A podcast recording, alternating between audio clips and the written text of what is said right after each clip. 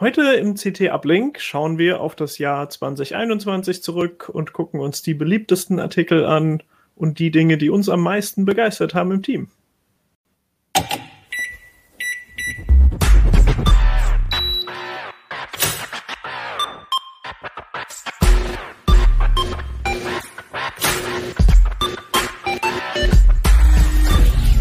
CT Uplink. Bevor wir jetzt richtig einsteigen, äh, die Folge hat einen Sponsor und der ist MSG. Wie MSG IT-Lösungen für die digitale Welt von morgen gestaltet? Mit agilen Teams, modernster Technologie und ihrer IT-Expertise.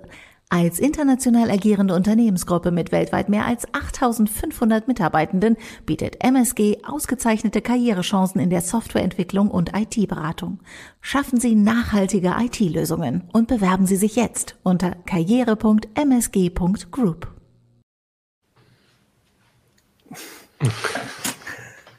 Ja. Ja, cool, dass ihr alle da seid. Äh, mit mir im Studio ist das äh, oder nicht im Studio eigentlich, da kommen wir noch gleich dazu, das Ablenkteam. Also, ähm, ja, stellt euch mal noch vor für Leute, die das erste Mal in Ablenk gucken. Ja, hi, ich bin Achim. Ich bin heute zum ersten Mal seit langem wieder dabei und äh, ich war ein bisschen verletzt, ausgenockt. Ich, ich, ich zeige nachher nochmal meinen Fuß. Ich hatte einen Achillessehnenriss und bin heute zum ersten Mal wieder dabei und freue mich auf die Sendung heute. Ja. Keno. So, Keno. Ach so, ich, ach so, ich soll auch was sagen. Ja, ja, ich bin Keno. Ich war auch schon länger nicht mehr dabei, aber ich freue mich. Äh, obwohl doch neulich habe ich noch einmal eine Sendung moderiert, aber ich habe auch ein bisschen Pause gemacht, weil ich mich um unseren YouTube-Kanal 3003 gekümmert habe. Aber ich freue mich, dass ich hier sein kann heute. Ja, und ich bin Sophia. Ich bin von der CT Fotografie und äh, erst kürzlich zum Uplink-Team gestoßen, aber ich freue mich auch sehr dabei zu sein. Es macht mir auch sehr viel Spaß und ich freue mich heute sehr auf die Sendung. Wundervoll. Ja, und ich bin Pina Merkert. Obwohl da steht Pina programmiert in der Einblendung. Das hat mir sehr gut gefallen. Ja, ich bin auch Pina programmiert. Ich äh, habe nämlich eine Kolumne in der CT, wo ich über Programmierthemen schreibe das lassen wir dann die Gegenleser durchgehen, dass ich dann auch mal Ich-Form benutzen darf. Oh, crazy. Ja. Crazy, crazy, crazy. Ja, wir sind alle im Homeoffice, ne? Das ist ja so eine, so eine Sache, die auch äh, die Leute natürlich, wo wir oft Kritik kriegen, von wegen, ah, oh, das war so schön, die Sendungen, die im Studio waren und so weiter. Aber wir haben auch ein schönes Studio und ich würde auch echt gerne mal wieder dahin. Ja, ich auch. Ich, ich habe ja tatsächlich in der letzten, im letzten Jahr in der ähm, Silvesterfolge bin ich ins Studio runter und saß dann da alleine drin, damit man wenigstens mit den, unserem Flipper und so das Gefühl, ähm, Gefühl hat, dass ein bisschen das Studio auch dabei ist und jetzt wegen meines äh, Fuß äh, ging das leider nicht. Ähm, und äh, Michael schreibt aber gerade auch, dass das neue Studio schon fertig ist. Also wir warten alle sehnsüchtig darauf, dass es jetzt endlich klappt. Und ähm, ja, ich bin ich hoffe da sehr drauf. Übrigens, ich bin heute, bei uns sind die in der Nachbarswohnung Handwerker. Also wenn es mal ein bisschen lauter wird, dann wisst ihr, dass es von mir kommt. Okay. Wir werden es dann hören. Aber wir sind jedenfalls, wir freuen uns alle wieder äh, ins Studio zu kommen. Aber das ist halt einfach äh, in der Pandemie in so einem kleinen Raum mit, da sind ja nicht nur die Gäste, die da am Tisch sitzen, sondern es sind dann auch noch mehrere andere Leute zugegen und das ist einfach ein bisschen schwierig. So und du kannst ja auch blöd lüften, weil das wissen, glaube ich, einige auch. Wir sind ja in der Nähe von der, von der Medizinischen Hochschule in Hannover mit dem Verlag und wenn wir halt die Fenster da offen lassen, dann fahren dann nicht nur Autos vorbei, sondern man hört auch immer wieder einen Hubschrauber. Also auch mit dem Belüften ist es halt sau schwierig da. Ja, genau. Also, aber 2022 wird das ja hoffentlich was Alles werden. besser. Irgendwann. Ja, das haben wir 2020 halt auch gedacht. Ne? Das ist halt so ein bisschen so ein Ding, dass man so gedacht, ah, puh, scheiß 2020, 2021 endlich vorbei, die Kacke. Ja. Aber wir haben ja, also genau, wir hatten, wir haben ja nächste Woche, wir haben ja nächste Woche die äh, unsere berühmt-berüchtigte Predictions, Vorhersagen ähm, ähm, Sendung. Und da kann ich euch schon mal ankündigen, da wird es, da haben wir auch einige, wir und auch die Zuhörer, Zuhörerinnen, äh, einige Vorhersagen gemacht. Mal gucken, wer recht hatte, was das, wann wir wieder ins Studio kommen und so angeht. Ja, also für mich ist das schon ein, ein, interessantes Jahr irgendwie. Also klar, wir haben uns das alle nicht ausgesucht, dass wir in so einer bescheuerten Situation sind und da gibt es dann so eindeutige Negativaspekte, wie zum Beispiel, dass wir das Studio nicht nutzen konnten. Ähm, aber zum Beispiel habe ich jetzt auch so ein bisschen zwangsläufig einfach mal die Möglichkeiten vom Homeoffice ausprobiert und das hat schon auch Vorteile. Also zum Beispiel fällt der Weg zur Arbeit weg und äh, bei mir persönlich ist jetzt so, dass ich hier im Haus äh, eine ganz schöne Werkstatt habe und äh, ich tatsächlich so Bastelartikel und so hier leichter machen kann als im Verlag. Ja, das und, geht mir auch so, dass ich äh, hier, also ich finde im Homeoffice, also ich finde viel Büro auch schön, also gerade die soziale Komponente. Aber ich muss sagen, dass dadurch, dass einfach der Arbeitsweg wegfällt, der ja bei mir immer so auch so 40 Minuten mit dem Fahrrad ungefähr gewesen ist, eine Tour. Also man hat irgendwie schon das Gefühl, dass man mehr Zeit hat dadurch, muss ich sagen. Und ähm, ich habe hier ja auch immer mein äh, YouTube-Studio eingerichtet. Und äh, das ist auch besser als im Verlag, weil da ist es immer so, da muss man, da haben immer mehrere die Räume benutzt und da muss man immer oh, da kann ich jetzt nicht und kannst du mal aufhören zu telefonieren da und da muss man immer so viel organisieren und hier, wenn, wenn mir danach ist, dann setze ich mich hin und mache ein Video. Also das finde und das kann auch nachts um zwei sein. Äh, ist alles egal. Also ich finde so für, für mein Workflow funktioniert das gut, aber ich merke schon, dass man dieses soziale, das vermisst man schon. Und ich glaube aber, dass diese Pandemie, da, wenn, wenn irgendwas positiv war, dann wird es wirklich die Idee von New Work, also dass so Remote-Arbeit eigentlich auch ganz geil funktioniert, das wird wirklich, das ist ja wirklich nach vorne gebracht worden, dass auch etwas eher so konservative Unternehmen quasi dazu gezwungen worden sind, das auszuprobieren. Und ich glaube, dass das viel Umdenken erzeugt. Also gerade, ich weiß halt, dass gerade in der Tech-Branche gibt es viele Leute, die äh, gut was drauf haben und die sagen, äh, ich werde nie wieder bei irgendeiner Firma arbeiten, die mich zwingt dazu, irgendwie an irgendeinem Ort zu sein. Also klar, es kann irgendwelche speziellen Meetings geben, dann fahre ich dahin. Das ist dann aber irgendwas geplantes, so irgendwas Nettes.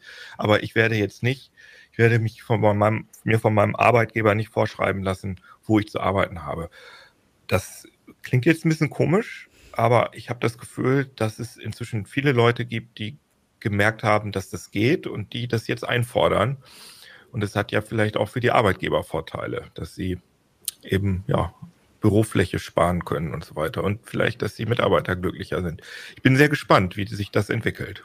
Ich denke, das ist auch was, was da, was, was, was, also was, das kann ich auch richtig gut nachvollziehen, weil ich bin Pendlerin und ich pendel tatsächlich mit dem Zug also mit dem ICE, also ich benutze eigentlich auf dem Weg zur Arbeit alle Verkehrsmittel einmal. Ich fahre mit dem Auto zum Bahnhof, fahre mit der, mit, mit der S-Bahn zum ICE, mit dem ICE nach Hannover, mit der S-Bahn zur Karl-Wichert-Allee und mit der Straßenbahn zum Büro. Und ähm, dass, äh, ja, ich, dass, dass das wegfällt, das ist ähm, für mich auch ein Segen, was ich da an Zeit ähm, gewonnen habe.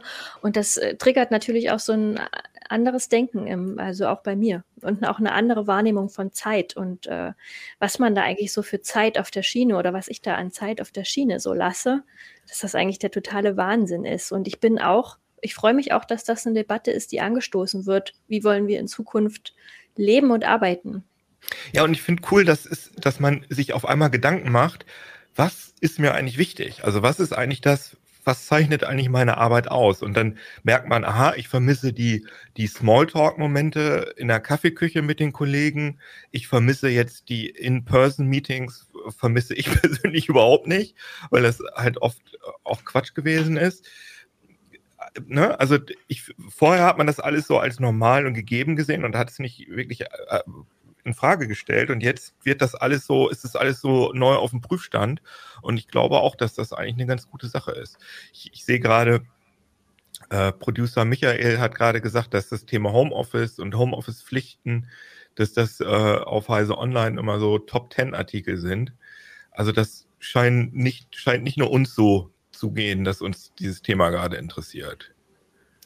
Ja, also ich, ich weiß so aus meinem Bekanntenkreis, dass es halt auch einige Fälle gibt, wo es halt wirklich nicht gut funktioniert hat.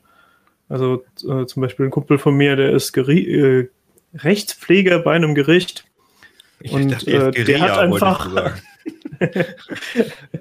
äh, der hat einfach nicht gearbeitet zum, zum Teil. Also die, die haben das nicht hingekriegt, das zu, ähm, also die Workflows zu digitalisieren. Äh, der hat eigentlich einen Bürojob, also der hätte zumindest den allergrößten Teil seiner Arbeit hätte er im Homeoffice machen können. Und die haben das technisch nicht auf die Reihe gekriegt. Und ähm, da denke ich mir halt auch, äh, also vielleicht war das jetzt an manchen Stellen gar nicht so schlecht, dass es jetzt wirklich einen starken Druck auch für die Unternehmen und für die Behörden und so gab, dass sie gemerkt haben, wir müssen das jetzt machen und jetzt endlich mal Lösungen umgesetzt haben, weil theoretisch ist diese Idee, man könnte ja auch von zu Hause arbeiten, die hat ja, die ist viel rumgegeistert, aber die wenigsten konnten das umsetzen. Ich habe ja noch eine, ähm, eine Geschichte, die, die ich im Homeoffice gut fand und auch bei CT Uplink ist, ich konnte mich hier mal von meinem Bücherregal irgendwie präsentieren und habe dann immer jede Sendung, jede Sendung irgendwas umgestellt und hatte endlich oh. ein Argument, warum ich mir diesen Lego äh, Länder mir besorgt habe. Ja, ah, äh, den verdeckst aber sagen, du nur leider immer. Schade. Ja, das äh, ist heute ist es ein bisschen Dreh, nicht immer. Noch mal zur Seite. Ich habe den mir noch gar nicht angeguckt. Ah, cool. Ist das der von der Apollo? Ist genau. das die äh, Apollo welche Mission? 13? Apollo 11? Nee, was war denn? 11? 13 muss ja, gut, ist wieder peinlich. Ja. Ähm, auf jeden Fall. Und ich stelle auch immer Bücher hin, was mich allerdings ärgert ist, oder nicht ärgert, aber ich hatte eigentlich gehofft, dass das auch immer mal wieder in den Kommentaren irgendwie so, ein, so eine Veränderung irgendwie angesprochen wird oder ein Buch entdeckt wird.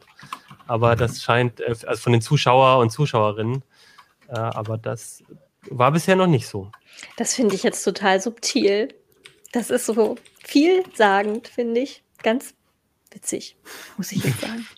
Apollo 11 ist es übrigens gewesen. Ich habe sogar ja, ne? nachgeguckt, nicht, dass sie cool. irgendwie. Die 13 hatte äh, doch so Probleme mit der, mit irgendwelchen Sauerstofftanks oder irgendwas war doch da, ja, ne? Das kennen wir von dem Film mit Tom Hanks. Der Film. Ich wollte gerade sagen, der ist aber eigentlich gut, der Film.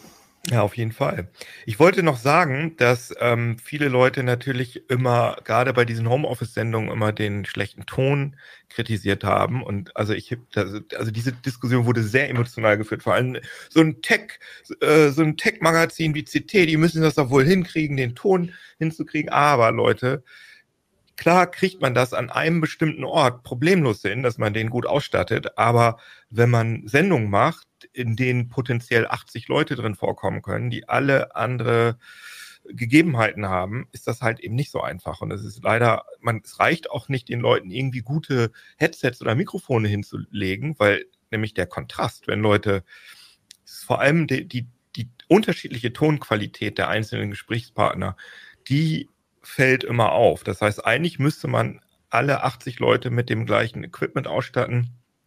Und das ist zum Beispiel bei meinem Setup hier mit meinem Mikrofon ziemlich umständlich, weil man braucht dann noch ein, äh, ein, ein Audio-Interface, man braucht noch einen Vorverstärker für das Mikrofon. Ich habe sogar zwei Vorverstärker bei diesem Mikrofon, weil das Ding. Ja, erzählt ja. mal, ich, ich glaube, wir, also wir im Team haben eigentlich alle irgendwie aufgerüstet dieses Jahr. Ähm, vielleicht ist das mal ganz interessant, was wir jetzt so benutzen, weil das sind ja alles technische Dinge, die äh, auch Zuhörer äh, vielleicht für ihre Videomeetings und so gebrauchen können. Also ich habe mir einfach das Standardmikrofon, da bin ich total der, der Lemming. Äh, ich habe einfach das Mikrofon genommen, gekauft, was ungefähr alle Leute äh, auf YouTube und in Podcast benutzen. Also gefühlt, ich hab, also dieses blöde Schure SM7B, ich habe gesehen sogar, ich, ich habe sogar gesehen, äh, Obama und ähm, hier ähm, Bruce Springsteen, die haben ja auch einen Podcast ja, zusammen. Die haben alle, das auch. Alle ja. benutzen dieses Mikrofon und ich glaube, dass es, das ist ein gutes Mikrofon. Da ist übrigens auch äh, Michael Jacksons Thriller ist damit aufgenommen worden. Das finde ich immer sehr interessant. Kann man also auch für Gesang benutzen. Lalala. Ähm, aber ähm, ich glaube, dass das wirklich ganz viel Herdentrieb ist, dass, dass man dieses blöde Mikrofon halt ständig überall sieht und man denkt, ja gut, wenn Joe Rogan oder sonst wer das benutzt, dann muss das ja gut sein, dann kaufe ich mir das jetzt auch. Aber es ist halt auch ein Scheißmikrofon, weil es halt, wie gesagt, es reicht, also in meinem Audio-Interface ist ein Mikrofon Vorverstärker drin. Das kann auch 48 Volt Phantomspeisung, was das Ding braucht. Es reicht aber nicht mal ansatzweise, um dieses Scheißding zu, zu powern. Und ich habe hier noch so einen sogenannten Cloud Lifter, also das ist noch so ein, so ein kleiner Vorverstärker. Und ich habe noch einen großen ähm, 286S äh, Riesenvorverstärker mit Kompressor und, und einem EQ-Geschissel. Und nice. ähm, ja, aber es ist einfach total krass, dass man für so ein scheiß Mikrofon drei Geräte braucht, damit das läuft. Also das ist halt völlig unpraktisch für, das können wir halt nicht irgendwie Leuten, die vielleicht einmal im Jahr ein Uplink äh, drin vorkommen, nach Hause schicken. Das geht halt einfach auch technisch oft nicht. Also ich hatte, ähm, ich hatte eine Zeit lang so ein Zoom H4n benutzt. Ähm, das ist so ein, so ein Handy-Recorder mit zwei eingebauten Mikrofonen. Äh, eigentlich eher sowas nimmt man mit, um ein Interview zu führen oder so. Und das konnte aber auch über USB dann als Soundkarte fungieren und so. Das Problem ist nur, dieses Ding musstest du immer starten und dann hat das irgendwie so ein paar Sekunden gebootet und äh, dann musstest du einstellen, dass du es in diesem USB-Modus benutzen willst. Und erst danach ging das los und dann musstest du jedes Mal den Ton pegeln, weil es sich nicht merken konnte, was der Pegel war. Und mhm. das war einfach echt nervig. Und irgendwann habe ich dann äh, Johannes, unseren Videoproducer, gefragt, so, hey, was, was würdest du für ein Mikrofon empfehlen? Einfach so ein Großmembran-Kondensatormikrofon. Und der hat mir hier so ein Auna Mic 900B. Ich kann es mal so mhm. hier. Äh, das hat einfach direkt einen USB-Anschluss. Und äh, ich bin ziemlich happy damit, weil das auch, also mein Linux macht überhaupt keinen Stress. Das hat das immer sofort erkannt und so. Und ähm, seitdem benutze ich das am Rechner. Der hat das nicht sogar, das hat glaube ich sogar so eine Klinkenbuchse, dass man sogar direkt ans Mikrofon einen Kopfhörer anschließen kann. Oder ist das, ist das nicht die, das 900B? Ich meine, es gibt von Auna eins, wo das geht. Und das ist natürlich ganz cool, weil man sich dann auch selbst hören kann. Nee, das geht mit dem nicht. Ah, okay. Ich, ich glaube, Liane bei CT Zock, die hat so ein, ähm, so ein Setup, wo sie äh, sich sofort selbst hört. Das war irgendwie sehr wichtig. Ah ja, okay. Das hängt so ein bisschen davon ab, ob man, ob man das halt braucht, die eigene Stimme auf dem äh, auf den Kopfhörern. Ja. Ich habe bei mir auch noch, also die, die Kamera ist irgendwie noch ein kompliziertes Setup. Ich habe so eine äh, Systemkamera, die äh, kann äh, eigentlich quasi einfach, wenn sie an ist, kann sie ein, Display mit dem Bildsignal beschicken.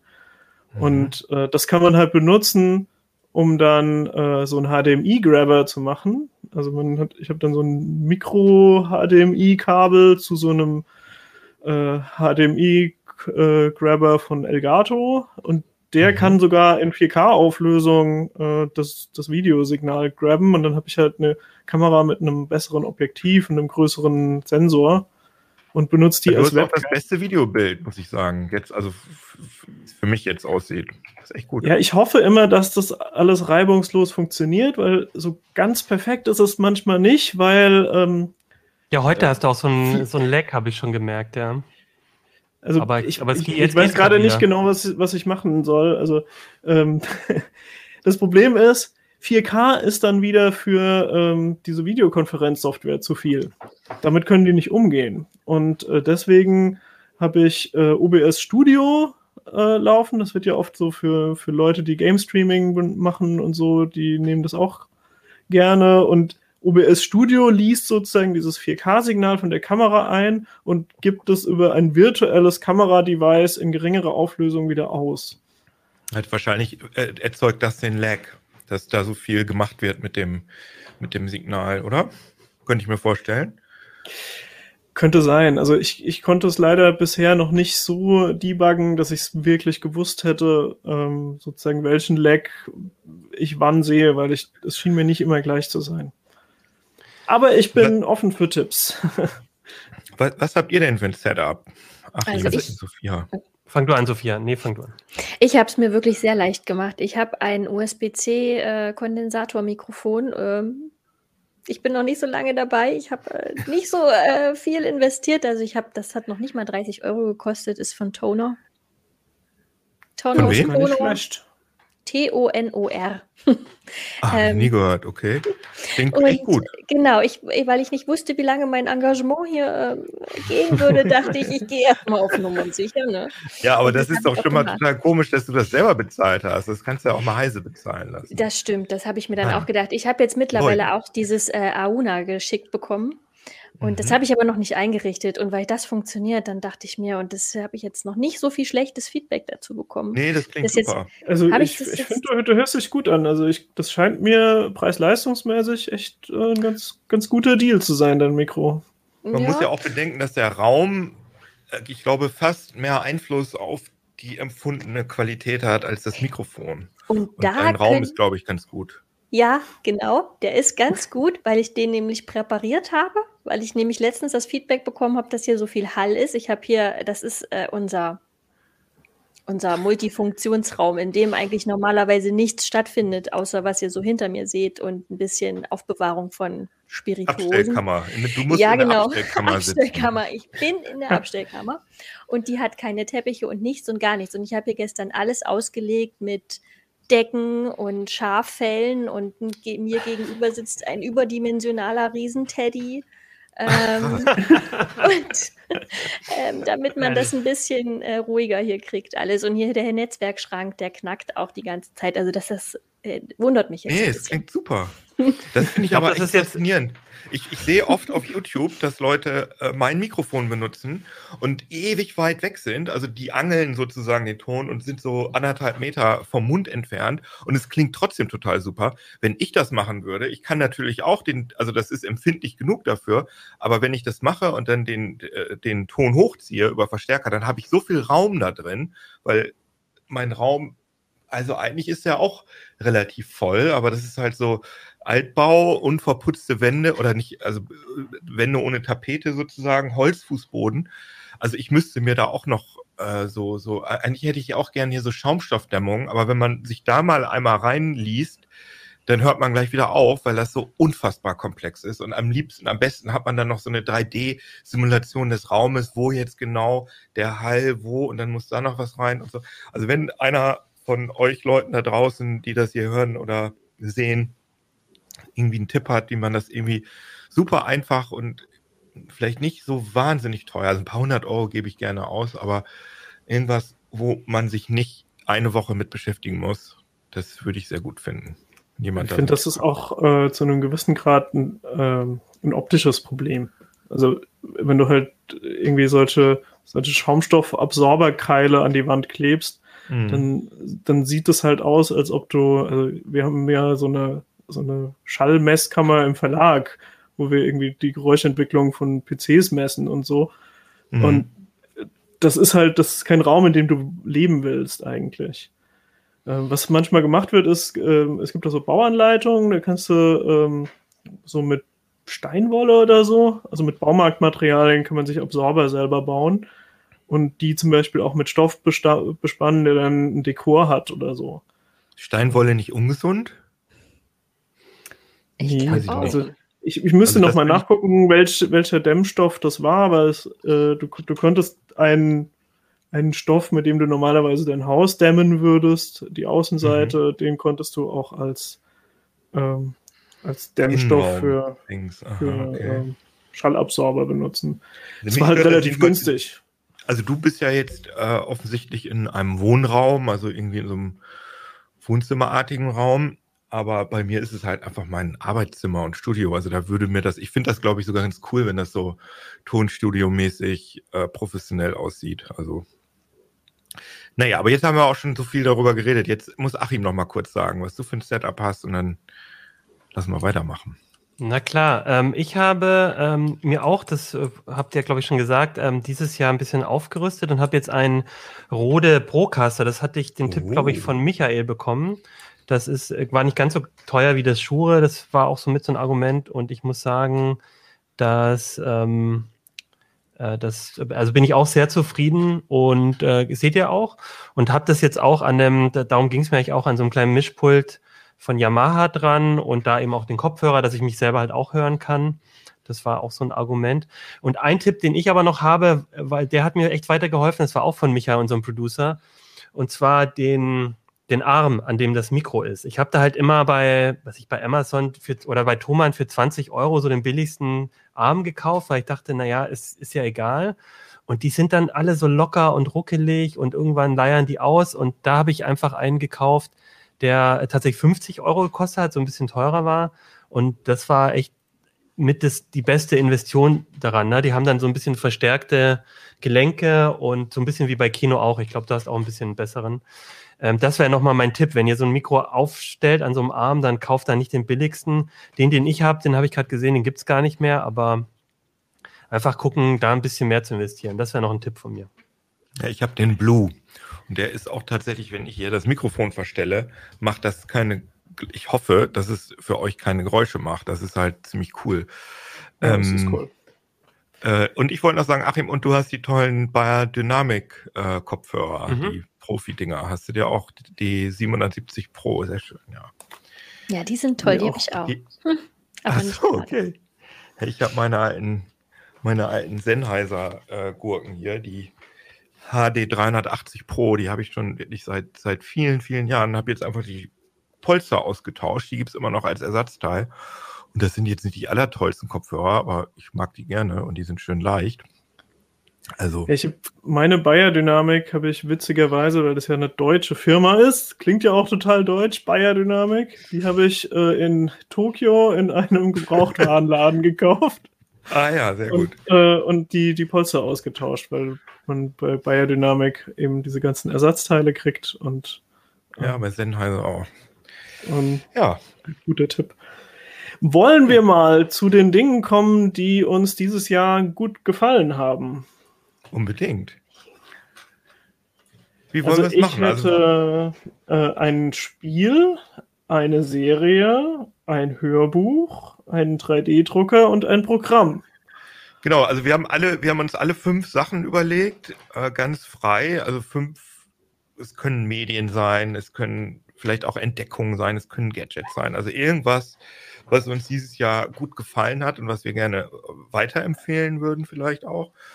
Vielleicht können wir das ein bisschen so strukturieren, dass wir einfach mit irgendeinem Genre anfangen und wir fragen da mal ab, ob jemand in dem Bereich irgendwas hat. Wir können ja zum Beispiel mal, wollen wir mit Büchern. Ich nutze das mal kurz als Cliffhanger, dass wir hier nochmal eine oh, kurze Pause für den Sponsor einfügen. Unbedingt. Wie MSG IT-Lösungen für die digitale Welt von morgen gestaltet? Mit agilen Teams, modernster Technologie und ihrer IT-Expertise. Als international agierende Unternehmensgruppe mit weltweit mehr als 8500 Mitarbeitenden bietet MSG ausgezeichnete Karrierechancen in der Softwareentwicklung und IT-Beratung. Schaffen Sie nachhaltige IT-Lösungen und bewerben Sie sich jetzt unter karriere.msg.group. Jo. Wollen wir vielleicht mit Büchern anfangen, weil ich, ich muss leider sagen, ich habe keinen, ich lese eigentlich, ich habe immer viel gelesen, aber ich habe dieses Jahr, ich weiß nicht, ob das an der Pandemie liegt oder dass ich jetzt hauptberuflich YouTube mache, aber ich konnte mich irgendwie nicht gut auf Bücher konzentrieren dieses Jahr, muss ich sagen. Also irgendwie habe ich es nicht, ich nicht viel gelesen. ich habe dieses Jahr mehr Bücher gelesen als die letzten zehn Jahre. Ähm, Ach krass. Jeweils, ja. Also ich habe, das war mein lesereichstes Buch dieses Jahr, äh, in den letzten Jahren, dieses Jahr. Ja, hast du äh, doch bestimmt auch was in deiner Liste, oder? Ich habe tatsächlich nur ein Buch mitgebracht. Ähm, soll ich, äh, dann fange ich an, ja, oder? Wie? Ja, ja. Also ich habe ähm, von, ich, ich weiß immer nicht, ob ich den Namen richtig ausspreche, Andy, Andy Weir oder Wire, nee, Weir heißt er, glaube ich, den man kennt von Der Marsianer. Das war ein ziemlich, ah, ja. das mhm. sein, sein Debütroman. Und er hat in diesem Jahr ein neues Buch geschrieben, das heißt auf Englisch Project Hail Mary und im Deutschen Der Astronaut. Und mhm. ähm, hat mir einfach gut gefallen. Da geht es einfach um einen, ja, ich, ich, ich möchte eigentlich nicht zu viel spoilern, ähm, aber es geht um einen Astronaut, der ähm, aus dem Koma erwacht und ähm, in einem Raumschiff ist und seine und die anderen sind irgendwie schon genau und er muss selber erstmal er, muss sich erstmal orientieren, weiß nicht genau, was da so ist und ähm, und muss dann irgendwie gucken, wie er damit klarkommt. Und mehr möchte ich eigentlich gar nicht verraten, weil ähm, das schon alles Spoiler sind sozusagen. Aber es spielt halt ähm, ja, im, im, Prinzip im Weltraum und ähm, einfach eine spannende Geschichte, wo jemand auch erstmal wieder erklären muss, was er da genau macht und das nicht so genau weiß und was da ist so das genau auch, also in, bei der Marsianer war das ja war ja eigentlich das Faszinierende, dass das alles technisch sehr detailliert mhm. beschrieben war und alles sehr ähm, kompetent, sag ich mal. Also irgendjemand wird bestimmt sagen, das ist alles Quatsch, aber es als für mich als Nicht-Astronaut klang das bei der Marsianer alles, als hätte das alles Hand und Fuß. Ist das bei der Astronaut auch so? Auf jeden Fall, finde ich. Also genau, das ist, äh, man merkt eine Sache, dass sich ähm, eben der Autor sehr irgendwie auch mit den technischen Aspekten befasst und da auch sich gut auskennt. Es geht diesmal ein bisschen mehr, habe ich so das Gefühl, auch um Biologie und um Sprache, um jetzt nicht zu viel zu verraten. Und dann geht es viel darum, wie oh, man. Aliens ich möchte nicht so viel verraten, aber wie man halt ähm, Kommunikation schafft, wie, wie Biologie so ein bisschen auch funktioniert. Und das fand ich, das war halt spannend und äh, schön war einfach, dass dadurch, dass, dass also es gibt, man weiß, am Anfang fängt man wirklich mit so einem weißen Zettel an und er arbeitet sich halt so vor und man, man mit, mit dem Hauptcharakter äh, erlebt man halt immer wieder so Überraschungen und das fand ich alles, ähm, also das hat mich sehr an dem Buch immer gehalten und ich habe da, hab da echt Spaß dran gehabt. Ich finde, Marsianer fand ich immer noch mal ein bisschen, wenn ich das jetzt vergleichen müsste, noch mal ein bisschen besser. Also wenn ihr das noch nicht gelesen habt, würde ich das auf jeden Fall auch ja, lesen. Und ähm, genau, und bei dem, ähm, ich fand das Ende nicht, hat mir jetzt nicht so gefallen, aber trotzdem, insgesamt war das ein, ein tolles Buch. Und eins, wo es schwierig ist, nicht zu spoilern. Deswegen, ich hoffe, ich habe jetzt trotzdem Lust gemacht, aber ja, ja. wenn man mehr erzählt, dann kommen so ein paar Twists ähm, verrät man dann schon. Deswegen.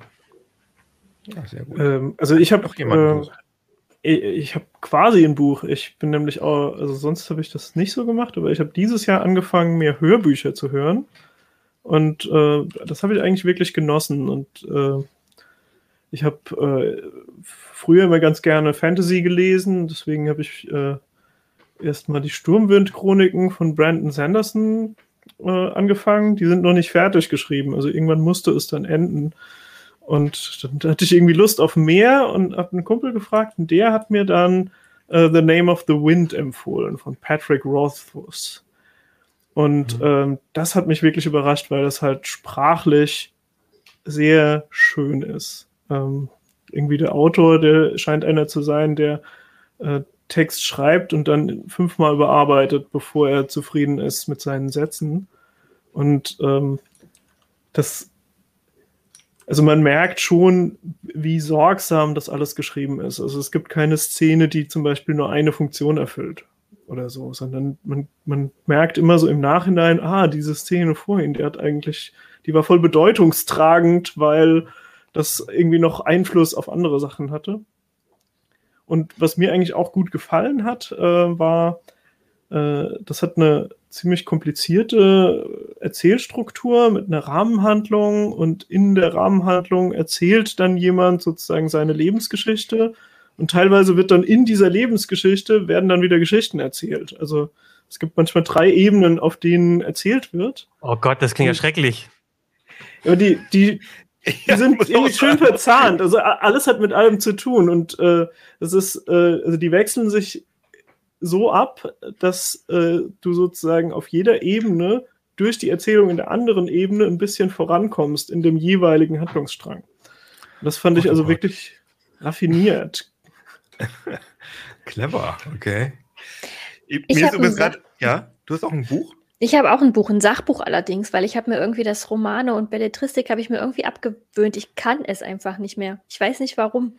Aber ähm, dadurch, dass ich ja Penterin bin, ähm, äh, sch schlawenzel ich auch immer durch die ganzen Buchgeschäfte und das ist mein, mein Buch, was ich im Moment gerade lese, ist deswegen wahrscheinlich auch gar nicht neu. Leib, äh, Leibniz, Newton und die Erfindung der Zeit heißt es. Aha. Und da geht es eben, man kann sich denken, um Leibniz, Newton, und die Zeit und wie sie in unser Leben kam. Und ich mag solche, solche Sachbücher, die so in ähm, quasi so ein bisschen in die Historie gehen, weil man ja Sachen, die für uns ja ganz selbstverständlich sind, ne, wie Uhren und die Einteilung in, des Tages in 24 Stunden, ähm, dass das eigentlich äh, noch gar nicht selbstverständlich vor wenigen hundert Jahren war und äh, wie sich das so entwickelt hat, finde ich echt krass und wie sich auch äh, quasi Leibniz auch dieses, diese binären, äh, das Binärrechnen äh, schon überlegt hat. Ne? Das ist, ist, ist, ich finde das wahnsinnig faszinierend, was die alles damals schon wussten und sich erdacht hatten und ähm, was, wovon wir heute so unglaublich profitieren. Solche Bücher liebe ich einfach. Ja, sehr schön. Ja. Mir ist gerade eingefallen, ich habe doch ein Buch gelesen und das ist ganz schlimm und das ist Science Fiction und äh, das ist nämlich Ready Player 2, der Nachfolger von Ready Player 1 und das lest es nicht. Es ist ganz, ganz schrecklich. Mehr möchte ich dazu nicht sagen. Ich war ja schon der, ich war glaube ich schon der Einzige in der Runde, als du das äh, damals den ersten Teil ähm, so gelobt hast, wo ich gesagt habe, ich habe schon beim ersten Teil ehrlich gesagt, fand ich oh. glaube ja, ich, nicht halt so gut. Vor allem, so wobei das, Wobei das Buch fand ich noch gut, den Film fand ich ja ganz schrecklich, aber mhm. den fandest du auch gut, glaube ich. Aber das zweite ist gut zu hören, weil ich habe auch überlegt, ob ich es trotzdem lesen soll mhm. und dann habe ich mich dagegen mhm. entschieden. Okay. Don't do it. Mehr will ich da jetzt auch gar nicht zu so sagen. Okay, also Bücher. Äh, hat noch jemand ein Buch? Oder wollen wir zu Filmen wollen wir, zu, übergehen? Oder zu Spielen? Können wir auch machen, mir ist egal. Weil ich, ich muss sagen, ich, äh, ich habe ganz bewusst mehr gezockt dieses Jahr, weil Zocken ist irgendwie eine gute Möglichkeit, um soziale Kontakte aufrechtzuerhalten. Also es war dann irgendwie doof, sich zu treffen, aber halt am, am PC zocken, da ist es ja inzwischen üblich, dass du irgendwie über Discord zum Beispiel dann eine Audioverbindung hast. Und ich hatte dann zumindest das Gefühl, ich mache was mit Freunden zusammen. Ja, jetzt schieß los, was hast du? Ja, ich, ich äh, aber, aber, ganz kurz nochmal zu diesem, das finde ich total interessant, weil wenn ich spiele eigentlich immer nur Singleplayer und für mich ist das so, wenn du sagst, ja, ich habe extra viel gespielt, um soziale Kontakte aufrechtzuerhalten, das ist in meinem Kopf komplett umgekehrt. Also, dass wenn man spielt, dann entscheidet man sich genau dafür, keine sozialen Kontakte zu haben. Also das, nee, also ja das, das, war bei mir eine, eine sehr bewusste Auswahl. Ich wollte nämlich äh, spielen, um soziale Kontakte zu haben, mhm. also kein Singleplayer. Und äh, ich wollte auch spielen, äh, was nicht competitive ist, also wo wir uns nicht in die Haare kriegen können. Und mhm. deswegen äh, haben wir uns kooperative Spiele gesucht und äh, sind dann auf Satisfactory gekommen. Und mhm. zwar äh, Satisfactory ist ein First-Person-Industriebauspiel. Das gibt es jetzt als Early Access und ähm, das, äh, die, die Idee ist sozusagen, ähm, du wirst auf einem Planeten abgeworfen mit so einer Kapsel und dann landest du da, kannst da auch nicht weg oder so und dann bist Mitarbeiterin von der Firma, fand ich auch ganz nett. Also der Avatar ist einfach grundsätzlich weiblich hat so, ein, so, ein, äh, so einen Raumanzug mit einem Helm, aber einer Latzhose. Sieht ziemlich mhm. witzig aus. Und du bist halt ausgestattet mit so einem Universal-Werkzeugteil, mit dem du einfach Dinge bauen kannst. Und dann musst du erst rumlaufen und irgendwie per Hand Eisenerz abbauen und so und dann ruckzuck kannst du einen Miner bauen und dann mit einem Förderband die, das Eisenerz zu einem, einer Schmelzfabrik transportieren und so. Und so mit der Zeit baust du einfach wahnsinnig große und total komplexe Maschinen, die irgendwie 200 verschiedene Sachen herstellen, die du dann wieder brauchst, um aufzusteigen und äh, neue, bessere Maschinen bauen zu können. Und in deiner Welt ist, sind dann da ganz viele Leute oder ist da in der, sind dann in der Instanz nur die Leute, mit denen du dich entschieden hast, das zu spielen? Oder wie funktioniert das? Also ich glaube, normalerweise ist das eigentlich als Singleplayer gedacht. Also theoretisch würdest du sozusagen alleine auf diesem Planeten mhm. abgeworfen werden und das sind nur so Alien-Tiere. Die sind auch teilweise gefährlich. Ähm, und wir haben das aber kooperativ gespielt und dann gab es einfach den gleichen Avatar dreimal und äh, jeder konnte aber Förderbänder bauen und so. Also das ist, fand, findet dann schon, also es ist, ist Multiplayer-fähig, dann ist man in der, man ist schon in der es gleichen ist, Welt. Oder habt ihr das alles? Genau, es ist, es ist Multiplayer-fähig, ähm, aber es ist, es gibt keine Gegenspieler oder so und es ist nicht so, als ob da hunderte von Menschen rumlaufen, sondern alle Menschen, die es da gab, waren quasi wir drei dann. Und man kann aber dann seine Fabriken oder was auch immer, seine Förderbänder direkt nebeneinander bauen und man sieht sich dann auch quasi. Ja, ja, man sieht sich. Äh, okay, verstehe. Also es ist äh, ein, ein Logistikspiel. Aber ich fand es sehr unterhaltsam und äh, erstaunlich gut gemacht. Also dafür, dass es Early Access ist, waren relativ wenige Bugs drin und so. Okay. Mir ging es genauso wie dir, Pina. Ich habe auch ähm, kaum so Singleplayer-Spiele gespielt, was ich eigentlich normal mache. Aber in diesem Jahr, ich habe mal geguckt, ich habe äh, wirklich sehr, sehr wenig ähm, allein gespielt, aber viel auch mit Freunden. Ich habe zum Beispiel ähm, einen Bruder in den USA und da war das jetzt einfach auch eine Idee in der Zeit, ähm, wenn man eh sich jetzt mehr per, per Zoom oder ähm, äh, mit, also per, per Video irgendwie zusammenschaltet, dass man dann gemeinsam spielt. Und wir haben was entdeckt für mich. Kennt ihr noch die alten, ähm, äh, wie hießen die? You Don't Know Check-Spiele, die auf ja. dem PC eine Zeit lang auch total beliebt war, wo man gemeinsam am PC saß und dann gab es so kleine Aufgäbchen und die musste man machen. Und die gibt es immer noch. Die gibt es immer noch und die sind allerdings auf Englisch. Jetzt gut, mein Bruder ist in den USA, der kann das natürlich auch gut und äh, wir hier auch, aber trotzdem, ähm, vielleicht nicht jeder, aber es gibt von diesen Check in the Box, gibt es zwei Spiele, zwei Auslagerungen, die heißen Drawful 2 und Quiplash 2. Ah, witzig, die, ja. Kennst du das?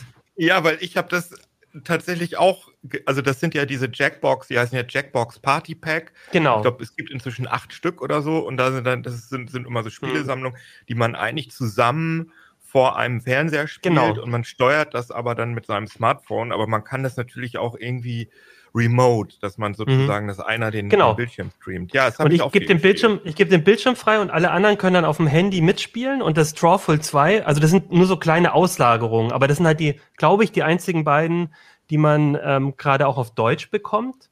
Und mhm. ähm, das eine, das Drawful, da geht es um Zeichnen und du kriegst irgendwie total blöde Begriffe, wie zum Beispiel äh, Regenbogendeodorant. Ja? Und dann musst du das zeichnen und die anderen müssen dann irgendwie erraten, was das ist. Und das ist unheimlich witzig gemacht. Und dieses Quiplash, da geht es dann eher darum, irgendwelche lustigen Begriffe ähm, zu finden, wie zum Beispiel ein ganz schlechter Grund, äh, eine Beziehung zu beenden oder so. Und dann müssen auch mehrere sich überlegen, was könnte da was Lustiges sein und, und dann ähm, das machen. Und das, und das Schöne daran fand ich halt, wir konnten das gut dann immer zusammen spielen. Es ist zwar ähm, competitive, ne? also nicht kooperativ, sondern schon gegeneinander. Aber es ist halt lustig und es gibt einem immer noch ein bisschen Zeit zwischendurch auch miteinander zu quatschen, weil ich finde halt, ich spiele auch mit ein paar Kollegen Left 4 Dead und äh, da ist es dann oft so, dass du so angestrengt bist, dass du wirklich nur spielen kannst und nicht miteinander redest. Und bei den Spielen kann man zwischendurch auch ein bisschen quatschen. Und das wäre mein Spieletipp, wenn ihr irgendwie Leute habt woanders, dann da könnt ihr halt den Hauptbildschirm freigeben und alle spielen mit dem Handy mit. Und ich finde es total lustig. Man braucht schon. Zoom oder Teams oder was benutzt ihr um den? Weil das hat ja auch sehr schön, sehr schön Ton, äh, Sound, Musik und, und mhm. Sprecher mhm. und so, diese Spiele. Und ich muss sagen, wenn ich das Remote versucht habe, das war immer ein riesengroßer Akt, das irgendwie latenzfrei mit dem Ton und mhm. so alles hinzubekommen. Also ich glaube, am besten hat das tatsächlich mit Zoom funktioniert, wenn ich Ja, äh, genau. Mit Zoom und Teams hat das auch, glaube ich, gut funktioniert. Aber genau, mit Zoom hatten wir dann eine Zeit lang. Bei den beiden Spielen ist es aber auch so, dass wenn du den Ton nicht mitkriegst, das wird auch alles hingeschrieben. Ja. Das hat ein bisschen was von der Atmosphäre, aber es geht auch ohne Ton. Das heißt, ähm, zum, einer meiner Brüder hat dann nur auf dem Handy äh, gespielt und konnte den Ton dann eh nicht hören. Und es hat aber auch super geklappt. Ja, also das, in dieser Reihe Fib, habt ihr auch Fibbage? Also Fibbage finde ich am allerlustigsten. Das ich nicht. Ja auch, das ist auch äh, in, in mehreren dieser äh, Jackbox. Mhm. Das gibt es auch Standalone. Will ich jetzt gar nicht erklären, aber das ist auch super lustig. Okay, also das, wie gesagt, guckt euch mal das an, wenn ihr irgendwie so mit Leuten, also finde ich, sollte mindestens, glaube ich, vier, besser eher fünf, sechs, sieben, acht Leute sein. Aber ich glaube, so ab vier fängt es an, dann Spaß zu machen. Ja, coole okay. Idee eigentlich, äh, Remote-Partyspiele zu spielen. Noch jemand ein Spiel? Wenn nicht, können wir ja auch äh, zum Beispiel zu Gadgets übergehen. Nee, nee, nee, nee, nee. Ich habe, also ich will einmal, einmal hat äh, Videoproducer Michael hat, äh, wollte auch gerne nochmal was sagen. Ähm, und zwar hat er sich, äh, äh, hat er ganz viel in Sim-Racing, hat Sim-Racing in iRacing gemacht und hat auch so ein total krasses äh, Setup. Und da haben wir in 3003, äh, CT 3003, unser YouTube-Channel, da haben wir auch mal ein Video drüber gemacht. Also sucht einfach ein YouTube Racing 3003, dann findet ihr das. Das ist Michaels geiles Sim Racing Setup, in dem Johannes dann auch Flugsimulator spielt, wenn ich mich richtig erinnere. Und ich würde gerne noch, mein Lieblingsspiel war tatsächlich was ganz, ist was, auch was Älteres eigentlich, aber es ist ähm, eine ganze, ein ganzes Universum, nämlich äh, Pico 8. Kennt ihr das? Kennt das jemand von euch? Nee. Pico 8 ist eine äh, Fantasy, eine Fantasiekonsole, die es eigentlich gar nicht gibt, aber die halt so 80er Jahre Spezifikationen hat. Also sprich ähm, Grafik nur 128 mal 128. Ähm, die Spiele dürfen nur maximal 32 Kilobyte groß sein. Ähm, und es geht also darum, dass man sich sozusagen von den ganzen technischen Möglichkeiten, die man so als äh, wenn man so Spiele entwickelt, die, die es da so gibt, ähm, dass man sich davon nicht so, ja, dass man davon nicht so überwältigt ist, sondern dass man wirklich so ganz klare Rahmenbedingungen hat und sich dann wirklich auf das Gameplay fokussieren kann.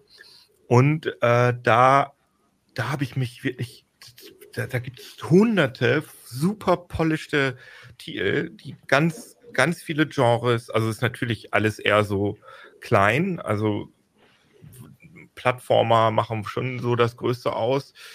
Ähm, aber zum Beispiel der Super Indie äh, äh, Celeste, der war ursprünglich war das ein kleines Pico 8 Game. Also die Entwickler, die Celeste gemacht haben, das ist ja so ein super schwerer Plattformer, die haben vorher für Pico 8 entwickelt. Und das Geile bei Pico 8 ist, dass die Spiele, die Cartridges sind PNG-Bilder. Das heißt, man kann einfach auf ein PNG-Bild auf der Webseite draufklicken mit rechts, das abspeichern und dann hat man sozusagen, das kann man auch ganz normal doppelt anklicken, dann ist das halt ein PNG-Bild mit so einer virtuellen Cartridge. Aber in dem Bild ist auch das Spiel drin. Und das kann man sich dann äh, zum Beispiel auf dem Raspi schmeißen oder auf, da komme ich später noch zu, auf, auf so eine, auf so eine Handheld-Spielkonsole und dann kann man das da auch spielen. Und das finde ich ist einfach wunderschön. Und diese Community hat wirklich unglaublich tolle Spiele hervorgebracht und es kommen immer noch welche dazu. Und das sind oft so Spiele, die man halt auch in 20 Minuten durchspielen kann, aber es ist einfach, sind einfach sehr liebevoll gemacht und ich finde es ganz toll. Das heißt, die, die Spieldaten sind dann irgendwie in irgendwelchen Metadaten von einem PNG mit abgespeichert. Genau, die sind so steganografisch da drin irgendwie. Das heißt, das Bild sieht aber normal aus. Ja, ja, das Bild sieht ganz normal okay. aus. Du merkst das gar nicht. Und die, ich habe ja gesagt, dass die Spiele nur 32 Kilobyte groß sein können und diese PNG-Cartridges sind dann vielleicht, keine Ahnung, 50 Kilobyte groß. Also da ist ein bisschen Bild drin und da ist dann halt auch dieses 32 Kilobyte Payload drin. Und das ist einfach super charming. Und man kann aber diese Spiele, also die meisten, glaube ich, wissen das gar nicht mit diesen PNGs, weil die meisten Leute das einfach im Browser spielen auf der Webseite des Entwicklers Lexa Loffel und da kann man einfach sich da durch die Spiele browsen und die einfach äh, im Browser spielen. Und das werden, glaube ich, die meisten machen, dass man das auch als PNG da rausholen kann. Ja. So ist es. Das habe ich gerne gespielt. Aber ich wollte ja gerade zu Gadgets überleiten. Was hast du ah, da für eine... Nein, stopp, stopp. Ich habe vergessen. Ich habe noch ein halt, Spiel. Ich habe noch ein Spiel. Es geht auch schnell. Es geht auch schnell. Aber es ja. ist noch älter als das Spiel, das ähm, äh, Kino, Kino ähm, ähm, äh, vorgestellt hat. Mhm. Oh. Und zwar hier, ich, die Zuschauer, Zuschauerinnen sehen es ein Schachbrett hier. Ich habe tatsächlich aufgrund auch der CT-Berichterstattung, wir hatten ja jetzt in letzter Zeit auch ein paar ähm, Schachbretter, die irgendwie, äh, die man mit dem Internet verbinden kann und sowas gezeigt. Und irgendwie habe ich, äh, und ich glaube, es gibt auch so einen Schachhype gerade in der Corona-Zeit und irgendwie hat der mich auch erfasst. Und ich habe angefangen auf äh, chess.com irgendwie öfters zu spielen und war begeistert, weil ich habe früher als Kind, als Jugendlicher Schach gespielt und seitdem eigentlich nur noch sporadisch und bin schon irre ähm, finde das so total cool, dass du auf so, auf so einer Handy-App irgendwie mit Menschen weltweit irgendwie sofort irgendwie ein Spiel anfangen kannst. Ich meine, das ist irgendwie logisch, aber da habe ich halt nie drüber nachgedacht. Äh, vor, ich habe vor 10, 20, 15 Jahren hatte ich auch mal wieder so eine kleine Phase und habe mit einem Freund per E-Mail gespielt. Das fand ich total nervig, ja, sich immer gegenseitig oder man spielt einen Zug und kriegt dann eine E-Mail.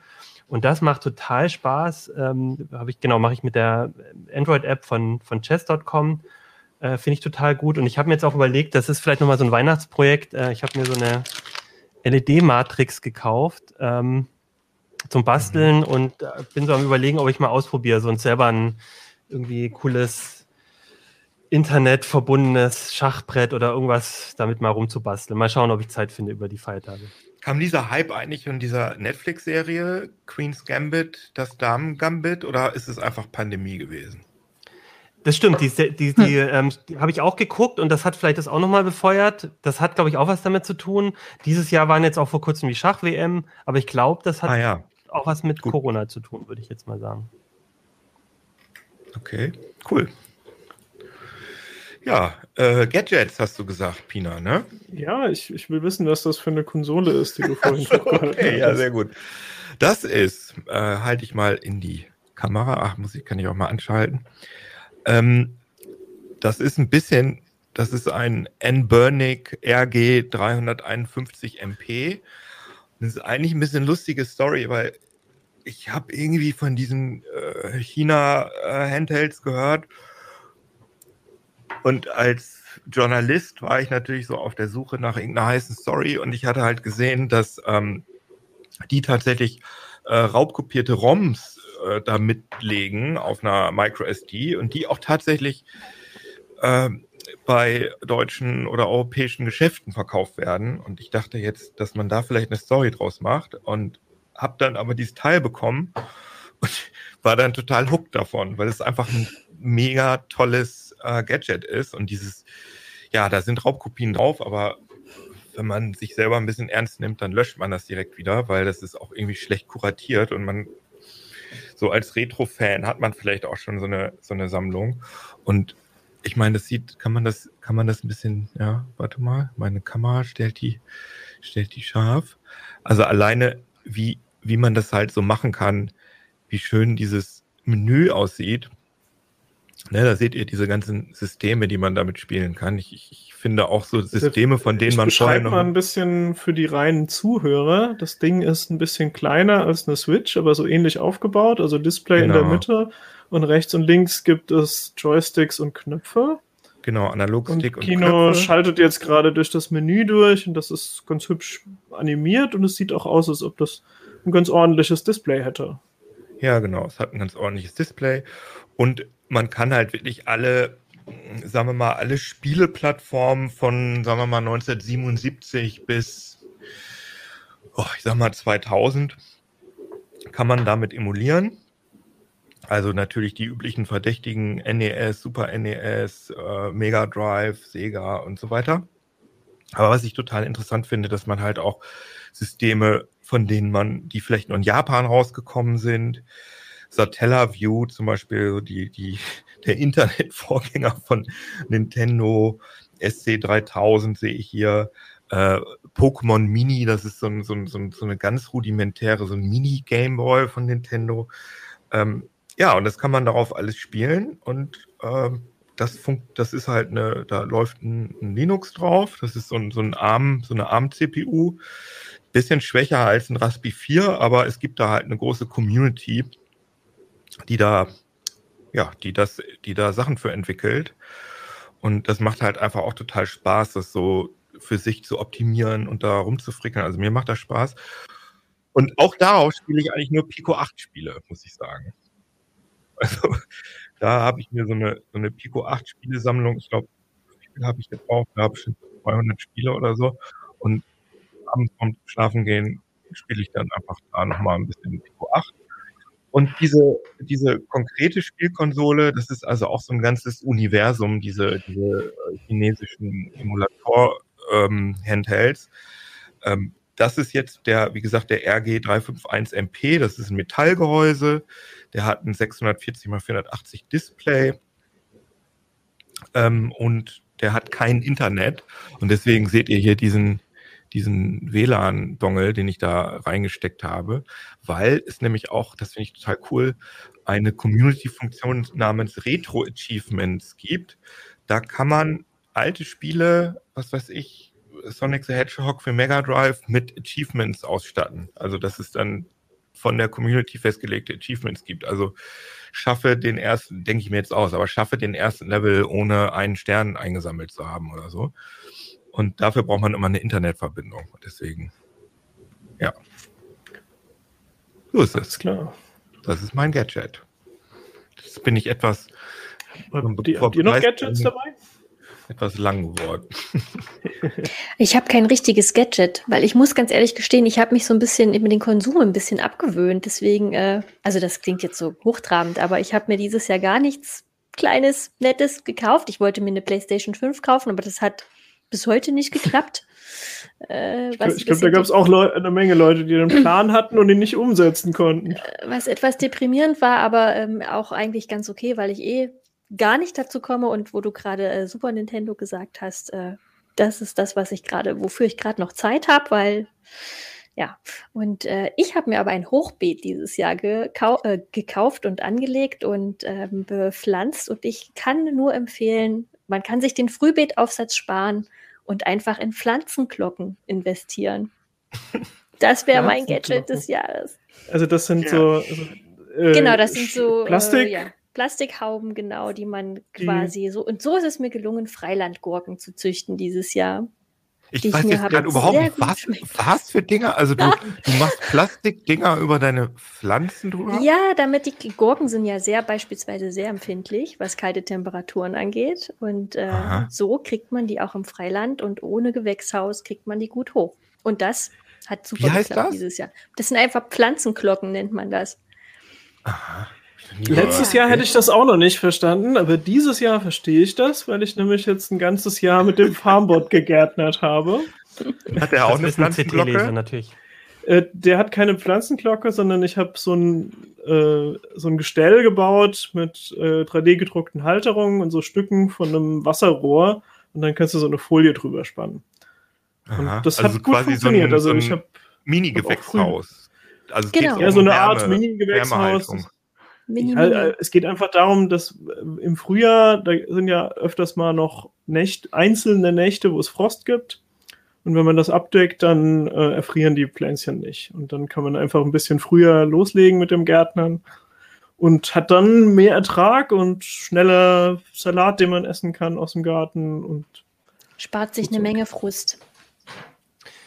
Ja, ihr habt aber ja so Häuser und Gär mit Gärten und so, ne? Also Achim ja, und ich ja. sind ja so Stadt, Kinder. Aber, Keno, da muss ich jetzt, muss ich jetzt mal widersprechen. Also einmal nur noch äh, Pinas Artikel dazu kann man natürlich alle in CT lesen, weil das äh, gerade jetzt gab es wieder ein, ein Jahr Farmboard-Artikel in der CT. Also da könnt ihr das alles miterfahren. Äh, Kino, das stimmt natürlich nicht, weil ich habe einen Schrebergarten hier bei Ach uns ja, in die Ecke. Ich nehme dich mal mit und zeig dir mal, wie so ein, wie so ein Hochbeet funktioniert. Wie so, und, wie so Natur funktioniert. Ja, ich habe allerdings weder, ich habe allerdings weder Farmbots noch 3D gedruckte Teile. Ich mache es mhm. auch eher so wie mm wie Sophia mit, äh, mit eher normaleren äh, oder altmodischeren Mitteln, auch mit dem Fließ drüber. Ja, ich, aber ich schöne, sagen, schöne Idee. Kann, ich kann den Farmbot auch nicht uneingeschränkt empfehlen. Das ist schon eine Menge gebastelt, dieses Ding. Also irgendwie finde ich ihn schon immer noch cool, aber äh, den meisten Gärtnern würde ich es nicht empfehlen. Da würde ich also, sagen, jäte einfach per Hand. Also nach diesem Jahr, nach diesem Jahr, wenn du mir erzählst, dass der effektiv Schnecken irgendwie vernichtet, hm. würde ich es mir doch angucken, weil das war, dieses Jahr war es schrecklich, was Schnecken angeht. Da empfehle ich einen Schneckenzaun. Den habe ich an die Außenseite vom Hochbeet gebaut. Also, und das, das war denen egal. Die, ich weiß nicht, ob die so Ninja-Schnecken waren bei uns oder. So was, man, was viele nicht wissen, aber Schnecken können sich abseilen. Also man muss echt gucken, dass sozusagen über dem Bereich, der mit Schneckenzaun abgezäunt ist, nicht irgendwie ein Ast ist, an dem sie entlang kriechen und sich abseilen können. Ich sag ja, Ninjas sind Schnecken. Das, ja. Die gibt es bei uns offenbar auch, ja. Ja, sehr gut, sehr gut. Ja, also ja. mein Gadget ist äh, noch nicht fertig, äh, aber ich, äh, ich habe tatsächlich Geld ausgegeben und mir einen Premium 3D-Drucker Bausatz bestellt. Den baue ich jetzt gerade. Ein hm, Redrick V-Core 3. Wie heißt das? Äh, Red, Red Brick? Red Rig, das ist die Firma, die ist in Portugal und der, die Maschine mhm. heißt V-Core. V-Core 3. Das ist ein Core XY äh, 3D-Drucker. Da sind also die Motoren bewegen sich nicht mit dem Druckkopf mit, sondern das ist eine ziemlich coole Idee eigentlich, wie die, wie die Riemen da geführt sind. Ein bisschen so ähnlich wie äh, die, der Maxi-Posi, der mal in der, in der Make war, das ist, glaube ich, das, die gleiche Grundidee von den Riemen her. Mhm. Und äh, die, die werden gerade beliebter, diese Core XY-Drucker in, in so einem Segment für 3D-Drucker, die halt einfach äh, schön drucken und ähm, schneller drucken. Das kriegst du halt nicht umsonst. Also du brauchst dann irgendwie gute Komponenten, einen sehr stabilen Rahmen und so und dann zahlt man äh, meistens über 1000 Euro. Also ich habe 1600 jetzt für den Bausatz bezahlt. Aber ich freue mich drauf. okay. Ja, das ist auf jeden Fall ein cooles, nerdiges Gadget. Ja. Ich hätte noch eine Software. Ich auch. Ähm, meine ist äh, Blender Version 3. Die ist nämlich rausgekommen. Und mhm. äh, ich finde, die Blender-Entwickler sind einfach mega cool. Das sind, finde ich, Helden der modernen Zeit. Also, was die, was, was diese Software alles kann und wie schnell die, die entwickeln und so, das ist der Hammer. Und das neue Blender, das hat jetzt nochmal äh, ein verbessertes User-Interface, äh, so dass es eventuell ein bisschen leichter ist für Neueinsteiger da loszulegen. Wobei. Einmal äh, kurz in einem Satz sagen, was Blender überhaupt ist für die Leute? Die Achso, ja, also äh, Blender ist ein, eine freie 3D-Modeling- und Animationssoftware. Also man kann damit so Pixar-Style-Filme machen im Prinzip. Und einen Haufen andere Dinge. Also es äh, ist gar nicht so leicht zu sagen, wozu Blender alles taugt, weil das halt so extrem viel kann und man kann das also für alles mögliche zweckentfremden. Man kann zum Beispiel auch 2D-Animationen damit machen. Man kann äh, Videos schneiden damit. Äh, man kann so Compositing, also so ähm, Spezialeffekte, also wo in, in einem Bild mehrere Bildelemente gemischt sind und so also was äh, im kommerziellen Bereich dann After Effects wäre. Ähm, Im Prinzip taugt Blender für all diese Dinge und äh, ist aber, also viele Jahre war es wirklich sehr gefürchtet für die steile Lernkurve. Man hat eigentlich, also wenn jemand, der das noch nicht kannte, Blender aufgemacht hat, hat gesagt, was, was ist das denn? Ich habe null Ahnung, wo ich irgendwie klicken kann und so. Und viele Sachen gingen auch gar nicht mit Klicken, sondern man musste eigentlich Shortcuts auswendig lernen. Und äh, das haben sie jetzt ein bisschen vereinfacht. Und ich würde immer noch empfehlen, dass man sich erstmal Tutorials anguckt oder durchliest, äh, weil man wahrscheinlich immer noch nicht einfach so einen Einstieg findet. Aber ähm, äh, die, die Render-Engine ist schneller, die, das Interface ist hübscher geworden und so. Also es ist, ist echt ein, Major-Update. Coole Sache. Okay. Achim, du hattest auch noch eine Software, hast du gesagt? Ja, das ist ein bisschen, ähm, ich, ich wollte mich so ein bisschen einschleimen bei unseren Zuhörer, Zuhörerinnen. Äh, ich habe Linux äh, mir aufgeschrieben. Ich habe tatsächlich jetzt in den, in den kälteren Jahren nochmal auf mein, also ich hab, benutze immer schon auch parallel auf einem Rechner Linux, habe den aber in letzter Zeit stand der immer weniger, äh, stand der immer mehr in der Ecke und ich habe mir jetzt auf meinem Privatnotebook äh, ein Ubuntu wieder draufgehauen und ähm, mache jetzt eigentlich also außer ich bin jetzt am, am, am Desktop, am großen, aber wenn ich jetzt ähm, am, am, Notebook bin, bin ich immer auf äh, Ubuntu unterwegs und, ähm, und äh, mache das, versuche da mehr draus zu machen als so ein nebenbei ähm, Betriebssystem. Also ich habe das für mich immer auch mit benutzt so, aber, aber jetzt versuche ich wirklich, äh, zumindest im Privaten, jetzt erstmal ähm, alles nur noch mit Ubuntu machen, solange ich nicht an die große Spielemaschine muss. Ne? So weit bin ich noch nicht wie Liane und Co., die, ähm, die dann auch zocken auf dem, auf dem Linux-Rechner. Aber das muss man wollen.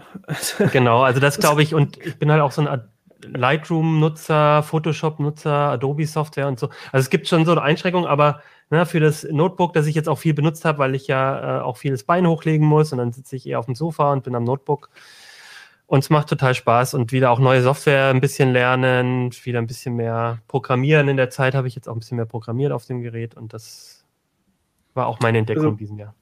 Äh, ich, ich bin immer der Meinung, dass äh, wer, wer programmieren will, hat, also klar, das geht alles unter Windows, aber unter Linux ist es einfach ein bisschen schneller eingerichtet, weniger installieren und so und man hat halt Sachen ratzfatz am Laufen. Also für Entwickler würde ich also Linux sehr empfehlen. Und ja, aber ich bin ja, ich bin ja jetzt kein professioneller Entwickler. Das ist ja für mich sind das immer so ein paar Hobbyprojekte. Aber wie gesagt, das, ich fand, und ich fand es erwähnenswert, weil ich dachte, dann kriege ich so ein paar extra Punkte von, von dir, Pina, und vielleicht auch von den. von unserer ich habe mir das für CT 3003 auch vorgenommen, ähm, ein paar Linux-Videos zu machen im nächsten Jahr. Die wird es auch geben und ich glaube, die werden ganz lustig. Ich scheitern ja. werde. Nein. Ja, du kannst äh, einfach versuchen, die Sachen, die Mirko mit Linux macht, nachzuspielen und dann kannst du in aller Ruhe Haare raufen. Das ist so abgefahren, dass der sich als da an, an Projekten raussucht. Ja, ich fange vielleicht ein bisschen kleiner an. Ja, jetzt haben wir Software, Gadgets. Was kommt als nächstes, Pina? Filme und Serien, würde ich sagen. Ja, machen wir doch erst zuerst Filme, oder? Alles klar. Hast du einen Film? Ich habe keinen. Nee. Bei den Filmen war ich dieses Jahr auch eher underwhelmed irgendwie. Die haben mich auch nicht so richtig vom Hocker gerissen. Ich bin eigentlich ein Kinogänger, das ging jetzt die letzten beiden Jahre nicht. Ich habe jetzt auch das, was so bei den Streamingdiensten neu rauskam an Filmen, mir auch angeschaut, aber ich fand das alles ziemlich belanglos, hat mich nicht so richtig vom Hocker gerissen, muss ich sagen. Serien ich, ich habe auch weniger Filme geguckt, wegen, wegen Kinos zu. Ähm, The French Dispatch hat mir gefallen, aber ich glaube, ich bin da auch ein bisschen biased, weil das geht um Journalisten und deswegen habe ich mich gebauchpinselt gefühlt. Aber der war schon, schon gut irgendwie. Und es gab schon auch ein paar, die zumindest mittelmäßig waren. Also ich glaube zum Beispiel, der Bond war jetzt nicht der beste Bond der Welt, aber ich fand ihn auch nicht schlecht. Also es gibt definitiv schlechtere Bond-Filme. Ich fand das Ende alle, richtig alle. schlecht. Ja. Und und Michael schreibt aber, er fand den Film super. Also ich glaube, da gab es auch ein oder gutes Ende. Also ich glaube, da war einfach, ja gut, ja, er schreibt nochmal gut, ja. Also gutes Ende. Also ich glaube, das war schon so unterschiedliche Kritik, aber ich war auch im Kino und man war dies Jahr nicht so oft im Kino und es war einfach wieder tolles Kinoerlebnis. Hm. Tune ja, war auch noch stimmt. in diesem Jahr. Ne? Das Tune war auch dieses Tune Jahr. Der war echt super im Kino. Aber es nicht, kommt nicht in meine fünf Dinge. Ich habe noch eine andere. Ja, ich habe eine Serie. Ich auch. Ich ganz ich kurz, auch. ich habe den, fällt mir gerade ein, ich habe den Wow, die Wow Holland, äh, die CCC, vom CCC-Biografie, die, das war das Einzige, was ich 2021 im Kino gesehen habe. Das war sehr schön. Aber das steht nicht hier nicht auf meiner Liste. Also ich glaube, wir sind alle ganz heiß auf die Serien. So, jetzt lasst hören. Ja, genau. Ja, fang doch mal an, Pina, mit Serien. Also für mich war quasi die Entdeckung dieses Jahr, ich habe da nämlich überhaupt nicht mit gerechnet, Arcane. Weil, Diese League äh, of Legends. Netflix, ne? Richtig, weil mhm. äh, auf, auf, Netflix gibt es das äh, und das ist eine Serie zu dem Computerspiel League of Legends. Und äh, so in der Vergangenheit waren ja Computerspielverfilmungen und Computerspiel-Serienumsetzungen ähm, fast ein Garant, äh, sehr flache Story zu kriegen. Also Ausnahmen bestätigen die Regel, aber es gab irgendwie also oft, oft Reinfälle. Und das war halt sowas, ich hatte davon nicht gehört und ich habe gedacht, hm, League of Legends, das war doch so ein Spiel, wo du einen Held auswählst und dann irgendwie äh, die Helden vom Gegner kaputt haust. Und die schienen mir sehr zusammengewürfelt und sowas. Ich hatte überhaupt nicht mitgekriegt, dass Riot Games anscheinend schon sich Mühe gegeben hat, Backstories zu schreiben für diese verschiedenen Helden. Und anscheinend haben die sich jetzt aber mit so einem französischen Animationsstudio zusammengetan, die ein unheimlich schönen visuellen Stil haben. Das ist nämlich kein, äh, das sieht nicht aus wie ein japanischer Anime oder so, sondern das sieht irgendwie eher aus wie so Acrylgemälde oder so. Also alles ist irgendwie so gepinselt und aber super schön animiert. Also die Animationen sind ganz flüssig und so. Und äh, zum Beispiel die, die Gesichter sind auch toll animiert. Also die, die Mimik ist richtig ausdrucksstark, obwohl das halt äh, eigentlich so eine von, von der Optik her eine 2D-Animation ist. Und ähm,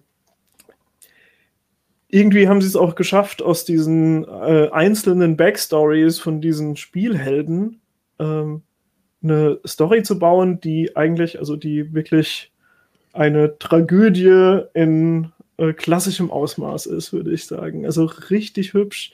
Ähm, ab der ersten Folge sind mir die Figuren sofort ans Herz gewachsen. Äh, du hast das Gefühl, du kannst dich reindenken, alle verändern sich irgendwie, also keine der Figuren bleibt so, wie sie am Anfang ist, sondern es passieren immer irgendwie Dinge, die eine Charakterentwicklung rechtfertigen und das ergibt auch total Sinn. Also du kannst dich reindenken und sagen, ja, stimmt, das da womöglich hätte ich mich so ähnlich ver verändert oder vielleicht hätte ich äh, zumindest, also ich verstehe, dass das einen Menschen verändern kann, was da passiert ist. Und äh, es, es greift wirklich wie in der Tragödie so ineinander, dass dann sozusagen diese Charakterentwicklungen parallel verlaufen und dann sich so ein bisschen entgegenwirken und das Ganze dann noch dra dramatischer und spannender und tragischer wird. Und also wirklich unheimlich hübsch. Hast du denn mit dem Spiel irgendwas zu tun? Oder hast du, guck, also, also bist du nee, irgendwie. Ich, ich habe äh, früher mal, ich habe früher mal Dota gespielt, als das noch ein Mod für Warcraft 3 war.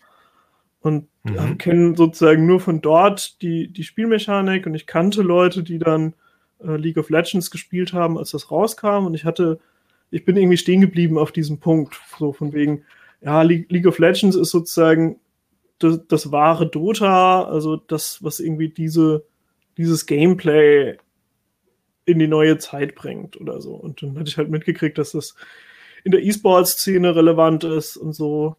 Aber mhm. ja, nur weil ein Spiel E-Sports-mäßig äh, ein Kracher ist, heißt das ja nicht, dass es dann auch eine mega tolle Story haben muss. Also manchmal ist es. Ja, halt vor allem mich interessiert das Spiel halt überhaupt nicht, aber ich habe über die Serie jetzt schon viel Gutes gehört und weiß jetzt nicht, ob man sich das angucken soll. Naja, ich, guck, ich kann ja mal reingucken. Also ich sage, guck dir es unbedingt an. Die ist äh, eindeutig äh, audiovisuell das Beste, was ich dieses Jahr gesehen habe. Okay, cool. Ich habe auch eine Serie, die so ähnlich ist, das, oder nicht ähnlich, weiß ich gar nicht, aber ich habe äh, eine Serie, die, glaube ich, sehr verrissen wurde und ich fand es irgendwie trotzdem nett, und zwar Cowboy Bebop. Ich glaube, es ist ah, auch ja. eine Netflix-Serie. Und ich bin ja so ein, ich bin so ein alter, alter Anime, äh, Anime und Manga-Fan. Also früher war ich das zumindest sehr viel während der Studienzeit, Studiumszeit. Und ähm, ich habe damals auch, das war ja dann eher in den 90ern, Cowboy Bebop immer als als, als Anime geguckt und fand jetzt diese neue Serie, ist ja eine Staffel und ist auch gleich abgesetzt worden wieder, weil es äh, so schlechte Kritiken gab und auch wenig geguckt wurde wohl. Ich fand es trotzdem nett. Also mir hat es Spaß gemacht und es hat mich so an die so eine, so eine alte, coole Anime-Zeit erinnert und ich finde, es ist halt, ich habe ja Firefly, ist auch, finde ich, immer noch eine der großartigsten Serien aller Zeiten und so ein bisschen, ein bisschen gibt es ja dieses Cowboy- Feeling auch bei Cowboy Bebop, so heißt ja schon so, dieses äh, Rumfliegen mit einem Raumschiff und irgendwelche Aufträge erfüllen. Also mir hat Spaß gemacht und habe die große, die vielen Kritiken gar nicht so verstanden. Also es ist jetzt nicht die beste Serie aller Zeiten, aber ich, ich fand es nett. Ich verrate nicht das Ende. Ich habe angefangen und war eigentlich von den ersten zwei Folgen auch äh, angetan. War ganz cool. Ich glaube, die Kritiken kommen vor allem daher, weil diese ursprüngliche das ursprüngliche Zeichentrickformat so in den Herzen von so vielen Leuten mhm. ist. Und das ist halt immer total schwierig, davon ein, ein Realfilm-Remake zu machen, glaube ich. Also das, das kannst du gar nicht richtig machen. Glaube ich. Sophia, hast du eine Serie? Ich mach's kurz. Ich hat, äh, fand dieses Jahr Only Murders in the Building ganz toll, weil ich mag schrullige Charaktere, ich mag so ein bisschen schrullige Musik. Aha. Und ich, das ist, da geht es im Prinzip um Leute, die einen True Crime Podcast machen über einen Mordfall, der in ihrem Haus passiert ist. Und sie sind aber irgendwie auch selber Teil eines True Crime Podcasts. Ich will nicht zu viel verraten. Ich mochte das einfach, wie die miteinander umgegangen sind. Und ähm, ja, fand ich ganz cool. Läuft auf Disney Plus. Ah ja, mit Steve Martin und Selena ja. Gomez, was ja auch eine sehr interessante Konstellation ist, die, ist. Ja, und das ist, das ist, das ist total schön gemacht. Weil es sind okay. keine, also außer, ich will nichts, nee, ich verrate nicht mehr. Ich habe übrigens doch schon mal davon gehört. Okay, das klingt, äh, das klingt gut. Ja, es ist wirklich. Ja, das äh, sind doch hab, schöne. Achso, Entschuldigung. Äh, ich habe, ja, Pina. Mh. Ich, hab, ich dachte, du hättest nur Filme. Entschuldigung. Ich habe keinen einzigen Film gehabt. Äh, ich habe ähm, Billion Dollar Code ähm, hab, äh, kann ich empfehlen auf Netflix. Äh, das ist eine Doku über die Leute, die in Berlin in den 90er Jahren eigentlich Google Earth erfunden haben. Und ähm, ja, Google Earth erfunden haben und Google es ihnen eventuell geklaut hat. Und das ist halt ähm, eine reale Geschichte, das ist wirklich so passiert, aber dass die Serie ist also eine äh, fictional, wie nennt sich das denn? Fiction, eine Fiktionalisierung eines echten Events sozusagen. Also sind also auch Charaktere zu einem zusammengeschmolzen worden und so weiter und so fort. Was ich daran sehr, sehr schön finde, ist die Ästhetik ist halt super over the top. Also dieses 90er Jahre CCC oder Ende 80er Jahre sogar Ende äh, Berliner CCC Hacker-Ästhetik-Ding ist halt so komplett auf elf gedreht. Also alles ist viel, viel cooler und viel, viel, alle Leute sind viel, viel schöner als in echt. Alle sehen aus wie Filmstars und sind total geil gestylt und die Partys sind alle super cool und äh, irgendwie mag ich das, wie das, wie das glorifiziert und ästhetisiert wird. Und natürlich finde ich besonders toll an der Serie, dass man ungefähr eine Zehntelsekunde ein fiktionales CT-Cover sehen kann, wo es irgendwie um den kometenhaften Aufstieg von dieser äh, Berliner Firma geht. Da gibt es einmal so ein fiktionales CT-Cover. Äh, und ich natürlich gleich, oh wow, gab es das wirklich? Hatten wir das auf dem Cover? Und dann habe ich in unseren Archiven rumgewühlt, habe es dann nicht gefunden, bis ich dann herausgefunden habe, dass die tatsächlich ähm, uns vorher gefragt haben, ob sie ähm, ein CT-Cover fiktionalisieren dürfen und haben also ein Fake-Cover gemacht. Und das haben die uns auch vorher vorgelegt, ob das okay wäre. Und äh, ich hatte das nicht mitbekommen, weil das über die Chefredaktion ging. Und äh, da sieht man jetzt also ein CT-Cover in der Serie. Nicht nur deswegen kann ich die empfehlen. Die ist aber wirklich ist eine schöne deutsche Serie über deutsche Computergeschichte. Ja, klingt cool. Ich hätte gesagt, wir sind schon ziemlich lange am Reden. Äh, nutzen wir doch diese schönen Anregungen für die besinnliche Weihnachtszeit. Darf ich noch, ich habe noch zwei Sachen, die ich nicht losgeworden bin. Die würde ich gerne noch sagen. Ja, ich alles mir klar. extra so eine Liste gemacht. Wir können ja jetzt noch mal die Sachen, die wir nicht, die wir auf unseren Listen hatten, wir hatten ja jeder fünf Sachen vorbereitet, oder? Oder seid ich glaub, ihr alle wir waren durch? alle schon durch, deswegen, also ich habe gedacht, wir auch schon durch, aber du hast noch unter Sonstiges dann was, oder wie? Ja, genau. Also ich ja, habe noch, mache ich ganz kurz. Äh, ich möchte gerne noch einen Podcast empfehlen und zwar äh, Cui Bono, What the Fuck Happened to Ken Jebsen. Das ist auch ein Podcast, der ungefähr alle Preise gewonnen hat und den natürlich irgendwie jeder kennt, aber trotzdem hat das mir ein bisschen die Augen bzw. Ohren geöffnet, was eigentlich ein Podcast so sein kann und wie ein Podcast produziert sein kann und wie man auch Emotionen äh, kommunizieren kann in einem Podcast mit irgendwelchen Soundscapes und so. Also ich fand das total inspirierend, was man mit dem Format Podcast machen kann und äh, kann das jedem nicht nur inhaltlich ans Herz legen, sondern auch, äh, wie das so gemacht ist und ja, wie Pod, also das ist natürlich ein weltweiter Trend. Also es gibt natürlich super viele, äh, gerade US-Podcasts, die das angefangen haben, so Podcasts zu produzieren, aber der ist, der, ich finde, der kann auch gegen die amerikanische Konkurrenz gut bestehen. Und äh, was ein bisschen fast dazu passt, zum Thema Erneuerung, weil ich ja nun beruflich viel auf YouTube unterwegs bin und ich vorher natürlich auch schon viel YouTube geguckt habe, aber ich jetzt quasi den ganzen Tag auf YouTube rumhänge. Ich bin immer wieder erstaunt, fast wie gut das geworden, wie gut einige Content Creator äh, da Sachen machen. Also dass wirklich richtig guter Journalismus auf YouTube stattfindet. Zum Beispiel äh, Simplicissimus, falls ihr den Channel kennt, ähm, die haben neulich was gemacht über die chinesische Fashion-Firma Shein, von der ich vorher noch nie gehört habe und was einfach so total, ich, ich habe mir so angeguckt und dachte so, krass, was ist das denn?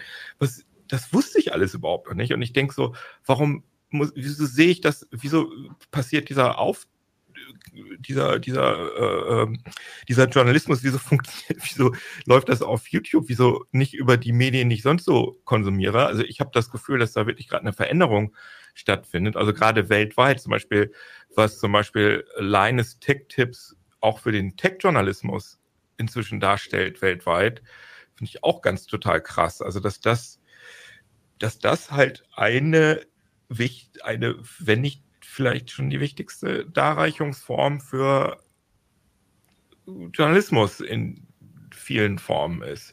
Und ähm, ich weiß nicht, habt ihr, habt ihr Seven vs. Wild, habt ihr davon mal gehört?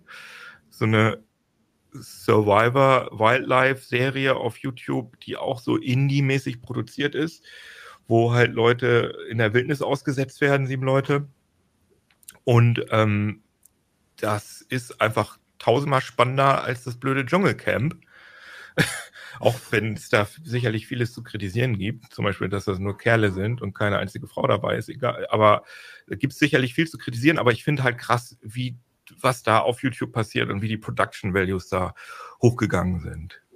Ich finde, wir sollten uns darüber unterhalten und vielleicht einfach für die Folge in der Woche, weil da wird es nämlich dann um äh, unsere Zukunftsaussichten gehen und da könnten wir vielleicht auch das Thema aufgreifen, inwiefern sich Journalismus verändert mit neuen Medienformaten.